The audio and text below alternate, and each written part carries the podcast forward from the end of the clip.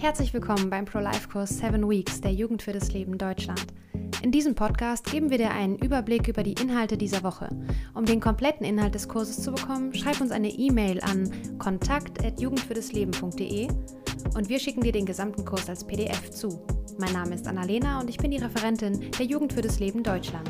Danke, dass du heute eingeschaltet hast.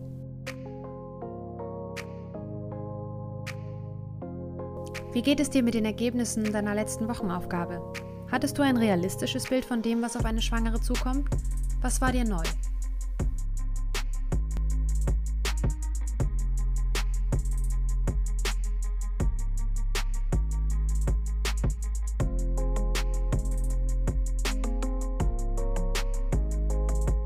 Diese Woche geht es um die Väter. Die Väter werden beim Thema Abtreibung häufig ausgeblendet. Wenn über sie gesprochen wird, dann meistens negativ. Dann werden sie erwähnt als der, der die Alimente nicht zahlen will, oder wenn eine Frau durch den Kindsvater zur Abtreibung gedrängt wurde. In dem Video, das wir dir in unserem PDF-Kurs verlinkt haben, beschreibt ein Mann, wie er den Schwangerschaftskonflikt mit seiner Freundin erlebt hat und wie es ihm mit ihrer Entscheidung geht. Wenn du dieses Video anschauen willst, schreib uns eine E-Mail an kontakt.jugendfürdasleben.de und wir schicken dir den Kurs mit allen Links zu. Wir haben einen Mann für dich interviewt, der in einem schweren Schwangerschaftskonflikt stand. Welche Schlüsse ziehst du aus diesem Interview? Sie und ihre Frau haben 2018 ihr erstes Kind bekommen, das jetzt zwei Jahre alt ist. Ende 2019 wurde ihre Frau mit Zwillingen schwanger. Bei einem der beiden Kinder wurde in der 14. Schwangerschaftswoche Trisomie 21 diagnostiziert. Wie reagierten Sie und Ihre Frau auf die Diagnose? Bereits vor der Diagnose fragte meine Ehepartnerin unseren Frauenarzt, ob, wenn nur eines der Kinder krank sei, nur eines der Kinder entfernt werden könne. Sobald die Diagnose gestellt wurde, bat meine Frau unseren Frauenarzt sofort, sich an die Klinik zu wenden, in der der Eingriff durchgeführt werden könnte. Ich war ein wenig benommen, als ich die Diagnose hörte und antwortete, dass ich unentschieden bin. Unser Frauenarzt antwortete, dass die Frau entscheidet. Der Arzt teilte uns noch mit, dass es ein zweites, das sogenannte Langzeittestergebnis geben wird und dass wir einen Termin für ein Beratungsgespräch im Labor benötigen würden, in dem die Tests durchgeführt wurden. Und nachdem wir diese Dinge arrangiert hatten, verließen wir die Arztpraxis. Was machte es mit Ihnen, dass Ihre Frau das mit Trisomie 21 diagnostizierte Kind auf jeden Fall abtreiben wollte? Am Anfang musste ich mich innerlich in der Situation befinden, die entstanden war. Wir gehören beide keiner Kirche an. Meine Ehepartnerin stammt aus einer Kultur, in der Abtreibung überhaupt kein Problem darstellt. Ich wusste das und es war mir bewusst, dass wenn ein Kind krank wäre, sie dies tun könnte. Obwohl ich in der europäischen Kultur aufgewachsen bin, habe ich vor ungefähr einem Dutzend Jahren die Kirche verlassen und hatte keine religiöse Motivation, mit der Haltung meiner Frau unzufrieden zu sein. Jedenfalls war es im Allgemeinen eine schwere Zeit für mich. Im Jahr zuvor hatten zwei Personen in meiner unmittelbaren Familie gleichzeitig verschiedene Krebsarten entwickelt, sodass diese Diagnose eines unserer Kinder mir noch mehr den Boden unter den Füßen weggerissen hat. Nachdem ich die Nacht durchgeweint habe, kam mir jedoch der Gedanke, dass er doch mein Sohn ist, dass er mein Kind ist und ich ihn nicht einfach so töten lassen würde. Dass ich so viel wie möglich für ihn kämpfen werde, wohlwissend, dass es schwierig sein kann, meine Ehepartnerin zu überzeugen. Ich begann damit, eine sehr lange E-Mail an den Arzt zu schreiben, der den Eingriff durchführen sollte. Ich weiß nicht, ob es das oder was anderes war, aber aus ethischen und moralischen Gründen wurde meiner Ehepartnerin das Verfahren direkt in der 14. Schwangerschaftswoche verweigert. Was hätten Sie sich als Vater in Ihrer Lage gewünscht? Wir haben mit meiner Ehepartnerin viele Male über die Möglichkeit gesprochen. Ich bot ihr an, dass wir das Kind zur Adoption freigeben könnten, wenn sie es nicht wollte oder sich nicht in der Lage fühlte, sich um ein behindertes Kind zu kümmern, solange wir es nicht töteten. Wenn er nur leben könnte. Leider, ihre Einstellung ließ sich nicht bewegen. Zu dieser Zeit, als wiederholt Gespräche mit meiner Ehepartnerin zu nichts führten, suchte ich nach rechtlichen Möglichkeiten, um das Verfahren zu blockieren. Das geht leider nicht. Ja, Sie können versuchen, auf Zeit zu spielen, indem Sie versuchen, den Arzt, der den Eingriff durchführt, einzuschüchtern oder das Jugendamt einzuschalten, aber keine dieser Möglichkeiten kann den Erfolg garantieren. Was noch trauriger ist, selbst wenn eine solche Möglichkeit in Deutschland bestand, war meine Ehepartnerin entschlossen, das Verfahren im Ausland durchzuführen, unabhängig vom Risiko für das gesunde Kind. Und für den Fall, dass eine solche Möglichkeit einer Operation im Ausland nicht möglich war, drohte sie mir mit Selbstmord. Ich weiß also nicht, wie eine gute rechtliche Lösung aussehen könnte. Es ist nur traurig, dass Kinder mit Down-Syndrom immer noch so vielen Menschen als Problem erscheinen, das so schnell wie möglich beseitigt werden sollte. Vielleicht wäre die Einstellung meiner Frau anders, wenn die Einstellung anders wäre und die Kinder so weithin akzeptiert würden. Haben Sie sich an jemanden mit Ihren Sorgen und Fragen wenden können? Haben Sie Hilfe bekommen? Ja, am Anfang habe ich mit meiner Familie gesprochen. Ich habe mich auch mit einem Kinderarzt meines Vertrauens in Verbindung gesetzt, um in dieser Angelegenheit zu beraten und Rat in der Situation einzuholen. Wie veränderte sich Ihre Zukunftsperspektive durch die Entscheidung Ihrer Frau? Ich wollte schon immer drei Kinder.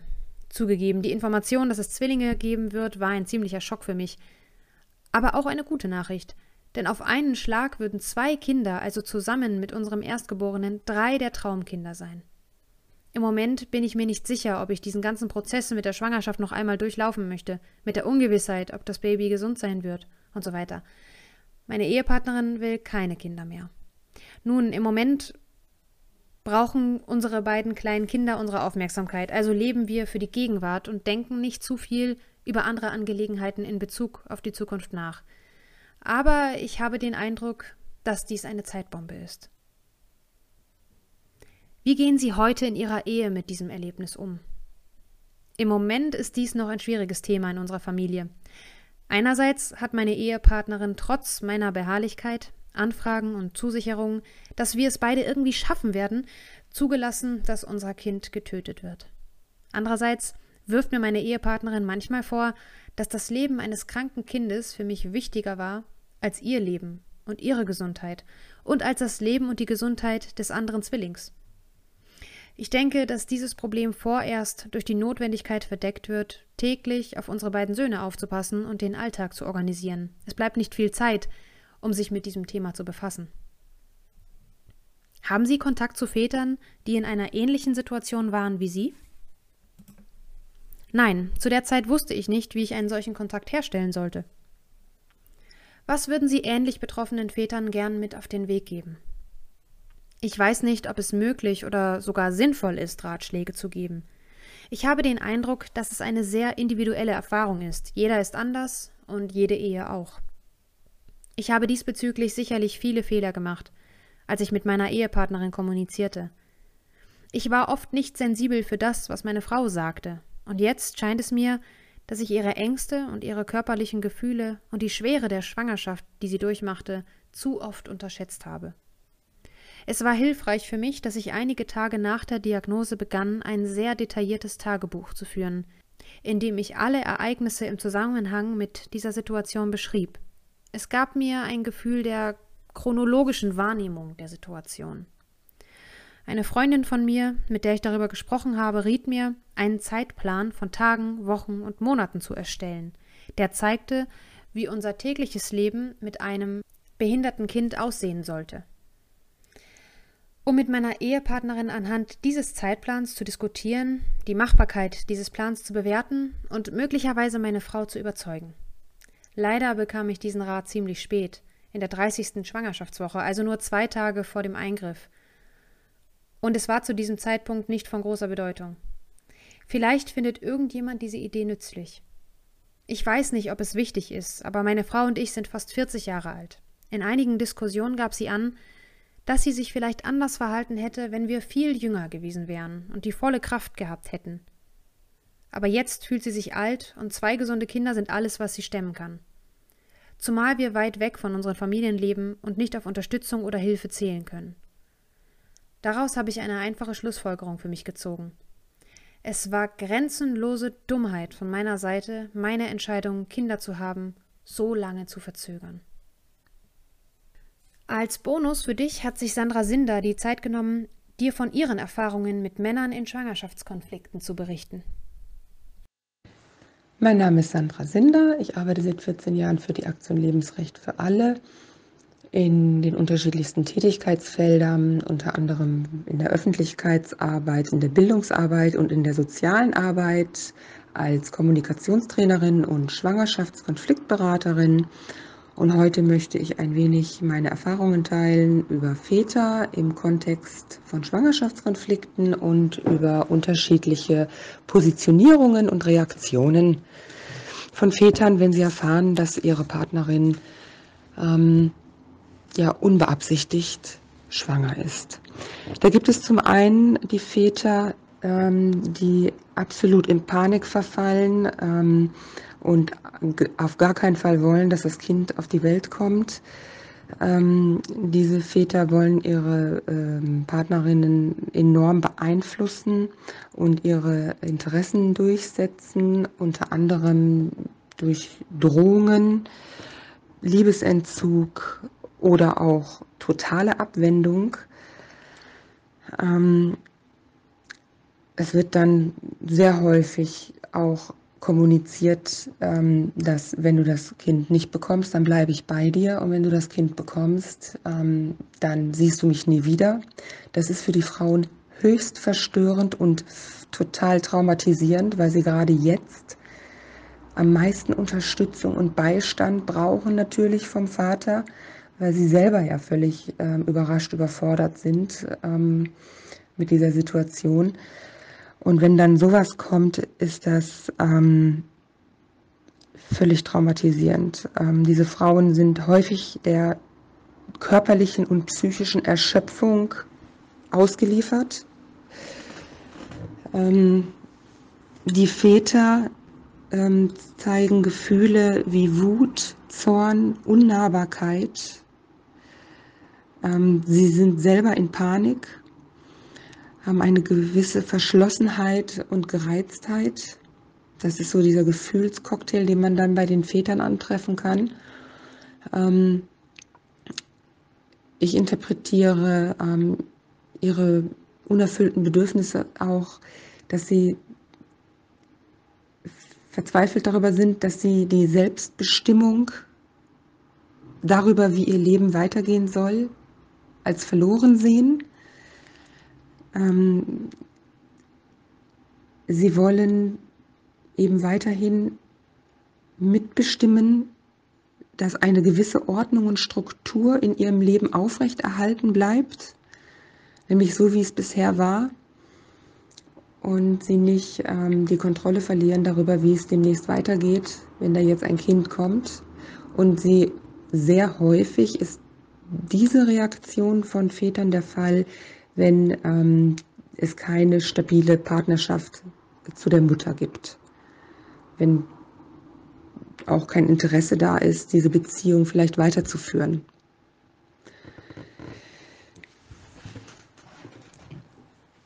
Dann sind mir Väter begegnet, die sich sogenannt raushalten und ähm, der Frau die Entscheidung überlassen wollen und ähm, diese Väter lassen sich grob auch nochmal in zwei Gruppen unterteilen, wobei ich an dieser Stelle natürlich sagen muss, es gibt keine Schubladen. Alle Väter, die ich getroffen habe, genauso wie alle Frauen, haben ihre ganz eigenen Schwerpunkte der Problematik in diesem Kontext und lassen sich überhaupt nicht miteinander vergleichen. Ähm, Schablonendenken ist da gar nicht angebracht, ähm, da jeder Mensch ganz seine eigenen inneren Ursachen hat für seine Reaktionen, die es dann gilt auch zu sehen und wertzuschätzen, was da ähm, passiert. Trotzdem ähm, wage ich es eben hier mal einige Kategorien doch aufzumachen, um das ein bisschen besser zu strukturieren und einen groben Überblick mitzuteilen darüber, was ich bisher so vorgefunden habe. Genau, dann waren wir jetzt bei den Vätern, äh, die sich heraushalten und die Entscheidung der Frau überlassen wollen. Da gibt es eben auch ähm, grob gesagt zwei ähm, Positionen oder ähm, zwei Reaktionen, die sich voneinander unterscheiden. Das sind einmal die Väter, die aus eigener Unsicherheit äh, darüber, was sie eigentlich wollen und möchten, keine Position einnehmen und sie möchten einfach, dass jemand anders die Entscheidung trifft. Eigentlich ist egal wer, aber in dem Fall halt die Mutter. Ja, ähm, sie sind überfordert mit der Situation, brauchen eigentlich selber Unterstützung, um Klarheit zu finden und Verantwortung übernehmen zu können, die das ganze Leben betrifft. Da finde ich einen Gefühl-Cocktail vor von Lethargie, Apathie, unbeteiligt sein, dass sie halt in so eine Starre verfallen. Oder aber auch ganz anders, sie sind in totaler Unruhe, fühlen sich innerlich zersplittert und voller Zweifel. Ähm, unerfüllte Bedürfnisse, die man da antreffen kann, ähm, ist eben ein Mangel an Klarheit, ein Mangel an Orientierung, es besteht auch der Wunsch nach äh, gesehen zu werden in der eigenen Zerrissenheit und auch ähm, das Bedürfnis, wieder Sicherheit fühlen zu können. Also diese Männer sind selber sehr arg am Schwimmen und brauchen eigene Begleitung und Beratung, sofern sie da offen sind. Dann ähm, die Männer, die sich auch aushalten und die Entscheidung der Frau überlassen wollen, aber aus einem ganz anderen Grund, nämlich die sind so durch den gesellschaftlichen Diskurs so verwirrt und verunsichert, ob sie der Partnerin da reinreden dürfen, in Anführungsstrichen, und wollen aus vermeintlicher Wertschätzung und Respekt der Frau gegenüber sie nicht beeinflussen, um ihre Autonomie zu wahren. Das ist natürlich, äh, das ist sehr tragisch. Das erlebe ich wirklich als sehr tragisch, weil hier passiert was, was nicht passieren müsste. Es ist hier eindeutig besser, Stellung zu beziehen, ähm, dass der Vater sagt, ja, ich, ich möchte das Kind gerne mit dir, ich bin bei dir, ich unterstütze dich und ähm, egal, ob wir die Partnerschaft weiterführen oder nicht, Fokus erstmal darauf, das Kind darf kommen, es ist willkommen dass man das klar artikuliert und kommuniziert, weil ähm, wenn eben diese Motivationslage, die ist, die ich vorhin genannt habe, dass diese Partner durch diesen gesellschaftlichen Diskurs schon so verwirrt sind, dass sie denken, sie wollen die Autonomie der Frau wahren und dann eben keine Stellung beziehen, ähm, damit verunsichert sich das Paar immer weiter gegenseitig bei dieser inneren Ausgangslage. Ähm, es wird dann viel gemutmaßt gegenseitig darüber, was der andere nun wirklich denkt und sich wünscht. Da wird viel mehr angenommen, geraten, gedacht, anstatt ähm, offen und transparent zu machen, was wen bewegt. Das wäre hier sehr wichtig, ähm, damit eben diese gegenseitige Verunsicherung, die dann vielleicht in der Katastrophe endet, äh, aufgehoben werden kann. Einfach darüber, dass man transparent sagt, wie es einem geht, was man sich wünscht. Ähm, es ist auch niemals übergriffig, wenn ein Mensch sagt, wie er sich fühlt, was er braucht und was er sich wünscht. Das darf man machen und ist sehr hilfreich für die Verbindung und fürs Vertrauen, das Gegenseitige, dass man sich sicher fühlt darüber, wo steht der andere eigentlich wirklich. Und dann kann das Gerätsel und Gerate aufhören. Weil hier habe ich oft schon ähm, Aussagen gehört von den Frauen auch, ja, ich glaube, ähm, er sagt ja nichts richtig, er will mich nicht beeinflussen, ich glaube aber, er will das Kind gar nicht, er will es aber nur nicht sagen. Und dann geht es immer darum, ähm, dass die Frau halt nur mutmaßt, äh, was er eigentlich jetzt will, weil er es nicht richtig sagt und dann aber immer in die Falle tappt und anfängt zu glauben, er will das Kind nicht. Und dann will sie ihm auch nichts andrehen, was er nicht will. Ja, also sie, das ist häufig auch ein Gedanke bei Frauen, dass sie völlig überfordert sind damit, dass sie jetzt meinen, sie würden damit das Leben eines anderen Menschen, also das des Mannes, ähm, so stark beeinflussen, wie der das gar nicht will. Und da bedarf es einfach einer offenen Aussprache. Die Männer fühlen sich da ähm, eben vorsichtig, zurückhaltend, unsicher, was darf ich sagen, was nicht. Was da ganz dringend gebraucht wird, ist Authentizität, Integrität und Transparenz. Das sind da so Bedürfnisse, da wäre es gut, wenn man denen mal nachspürt und die auch zum Ausdruck bringt und lebt. Dann zu guter Letzt gibt es noch die Kategorie der ähm, Väter, ähm, deren Partnerinnen unbedingt abtreiben wollen. Und der Vater möchte das nicht, er möchte das Kind behalten. Äh, der Vater findet sich in der Situation wieder, dass ähm, er sich völlig machtlos, hilflos und verzweifelt fühlt, weil er weiß, dass er rechtlich gar keine Möglichkeit hat, das zu verhindern. Er hat den starken Wunsch, das starke Bedürfnis, wirksam sein Kind schützen zu können. Er hat das Bedürfnis danach, Unterstützung zu geben, und zwar Mutter und Kind. Er möchte ja auch die Mutter unterstützen. Das ist sein tiefster Wunsch. Er möchte beitragen, dass das Leben sich entfalten kann. Und zwar ganzheitlich gesprochen. Das Leben natürlich des Kindes sowieso, aber auch das gemeinsame Leben. Das Leben der Frau und sein Leben. Dass es einfach an seiner, seine beste Entfaltung kommen kann.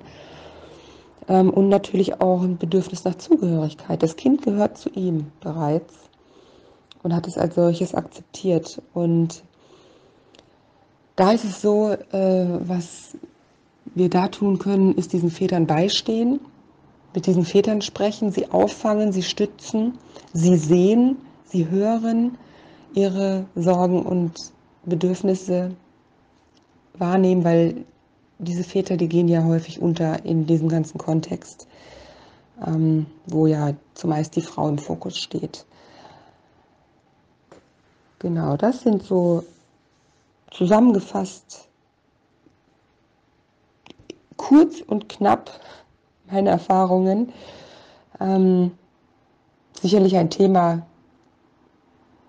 äh, wo man noch sehr viel länger, ausgiebiger, tiefgründiger ähm, drüber sprechen könnte und sich Gedanken machen könnte, wie können wir da bestimmte Probleme noch angehen. Im Einzelgespräch sowieso, das ist ja auch meine Arbeit, die ich mache.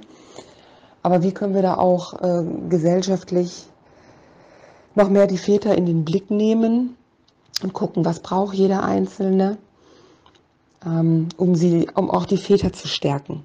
Genau. Starke Väter können Mütter stützen und unterstützen und nicht zuletzt dazu beitragen, dass die Kinder geboren werden.